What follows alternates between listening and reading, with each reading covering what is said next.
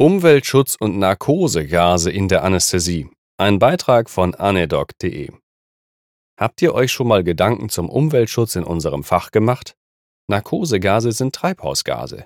Isofluran und Enfluran sowie Halotan gehören in die Gruppe der FCKW, böse, zumal das Halotan noch giftiges Brom enthält. Früher hatte man Stoffe aus der Gruppe der FCKW als Kältemittel in quasi jeder Klimaanlage oder Kühlschrank drin, heute sind sie weitestgehend verboten. Sie sind in erheblichem Maße für den Abbau der Ozonschicht in der Stratosphäre verantwortlich, weil sie dort durch UV-Strahlen zersetzt werden und Chlor- und Fluorradikale bilden. Sevofluran und Desfluran sind Fluorkohlenwasserstoffe, FKW, und werden erst in der Ionosphäre zersetzt und tragen ebenfalls, aber zumindest deutlich geringer, zum Treibhauseffekt bei. In jedem Fall aber deutlich ausgeprägter als das böse CO2, wobei da natürlich die Masse das Problem ausmacht. Und als Einwurf, ihr erinnert euch vielleicht noch an den Beitrag über Norfluran, das als FCKW-Ersatz im Bere-Dualspray enthalten ist und Träger-Gasanalysatoren verwirrt. Und wusstet ihr außerdem, was eine Narkosegasabsaugung mit dem überschüssigen Narkosegas überhaupt macht? Es wird einfach alles durch den Schornstein raus aus dem Krankenhaus und rein in die Umweltluft, draußen eben, geblasen. Da gibt's im Regelfall keine Filter und nichts. Wenn man also am richtigen Auspuff am Krankenhaus riecht, wird man unter Umständen sehr müde. Ich meine, Arbeitsschutz geht natürlich auf jeden Fall vor. Früher wurden High-Flow-Narkosen geführt, bei denen die Arbeitsplatzbelastung ohne jegliche Absaugvorrichtung unter aller Kanone war. Wie man da noch vernünftig arbeiten konnte, erscheint aus heutiger Sicht rätselhaft. Ich sage nur, inhalative Einleitung in der HNO in den kleinen Abstellkammern, die auch heutzutage noch als OP verwendet werden, da muss man vor Gasbelastung die Hand vor Augen nicht mehr hat sehen können. Eine Absaugung ist dann natürlich ein gewaltiger Schritt in Richtung Arbeitsschutz.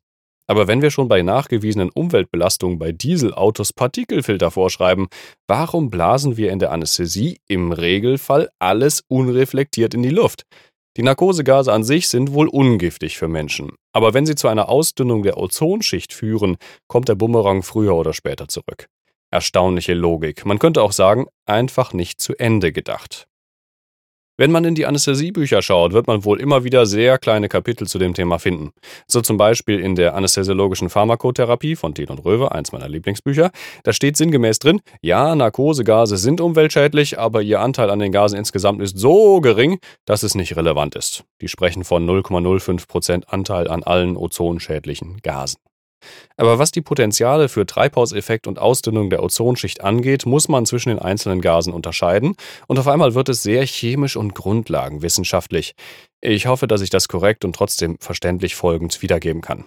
Heteronukleäre Gase enthalten unterschiedliche Atome, homonukleäre Gase nur eine Sorte von Atomen, zum Beispiel O3 oder Ozone.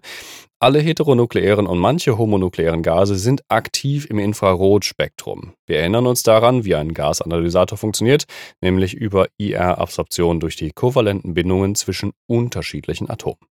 Aktivität im IR-Spektrum über Absorption und Emission führt zu einer Retention von Wärme oder anders ausgedrückt zu einer Reduktion der irdischen Wärmestrahlung und damit Erwärmung der Erde.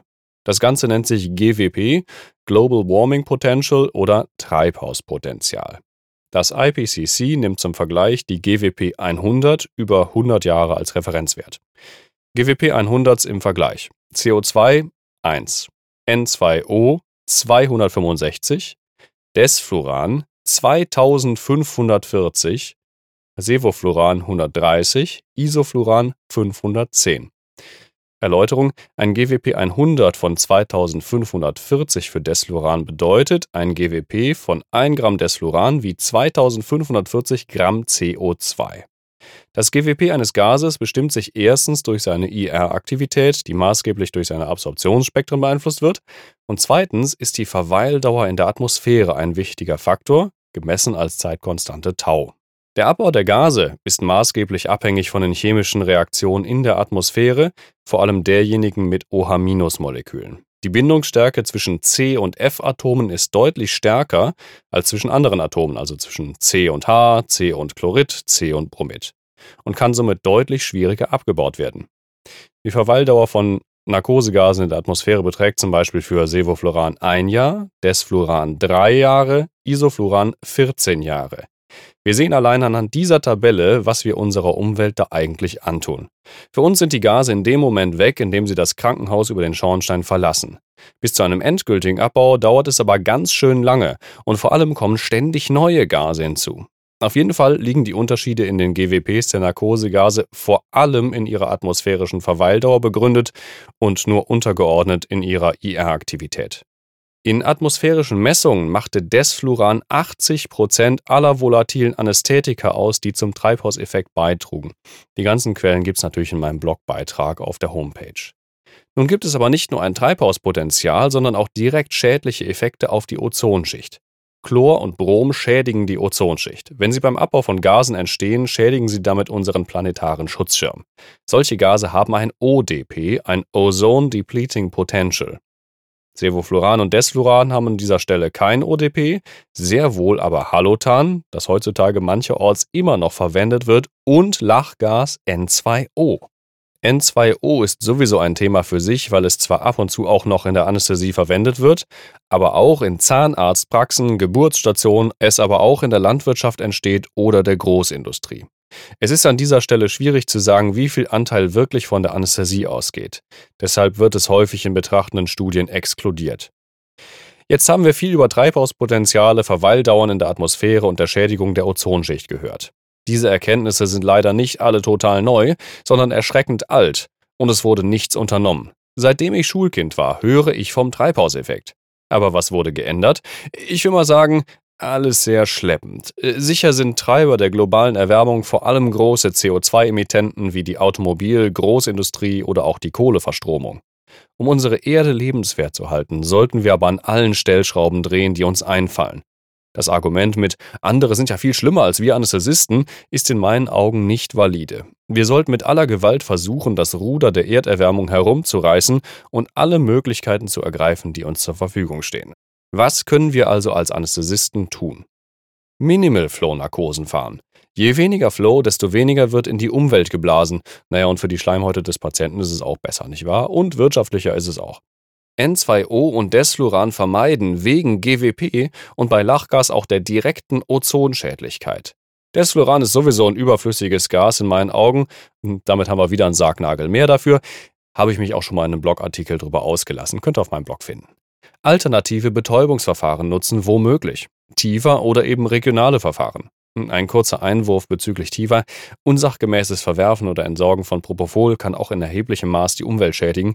Deswegen ist das leider auch nicht die Lösung aller Probleme. Andere Lösungen gibt es bereits oder befinden sich im Zulassungsverfahren. Die Firma Baxter zum Beispiel, keine Werbung, bloße Googelei an dieser Stelle, arbeitet an Narkosegasfiltern, die die Gase im Expirationsschenkel chemisch binden. Das nennt sich Kontrafluran und Sensofluran. Die vollen Filter werden von der Firma wieder aufbereitet und die Gase getrennt, gereinigt und wiederverkauft. Wenn das alles funktioniert, haben wir hier einen echten Kreislauf ohne Belastung für die Atmosphäre. Genial. Weiterführende Webinare und Videos findet ihr auf meinen Links im Blog. Es gibt übrigens auch ein Forum Nachhaltigkeit in der Anästhesiologie der DGAI, die sich genau um solche Themen kümmern. Der Beitrag ist jetzt schon sehr lang geworden und wir haben uns bloß um die Narkosegase gekümmert. Unbeachtet sind bisher noch der ganze Einwegkram und die damit verbundenen Lifecycle Assessments und CO2-Bilanzen. Das kommt vielleicht in einem Folgebeitrag. Wie ist das bei euch geregelt? Gibt es eine Awareness hinsichtlich Umweltverträglichkeit von Narkosegasen? Schreibt mir gerne was in die Kommentare. Ein paar Sterne wären auch schön. Bis zum nächsten Mal.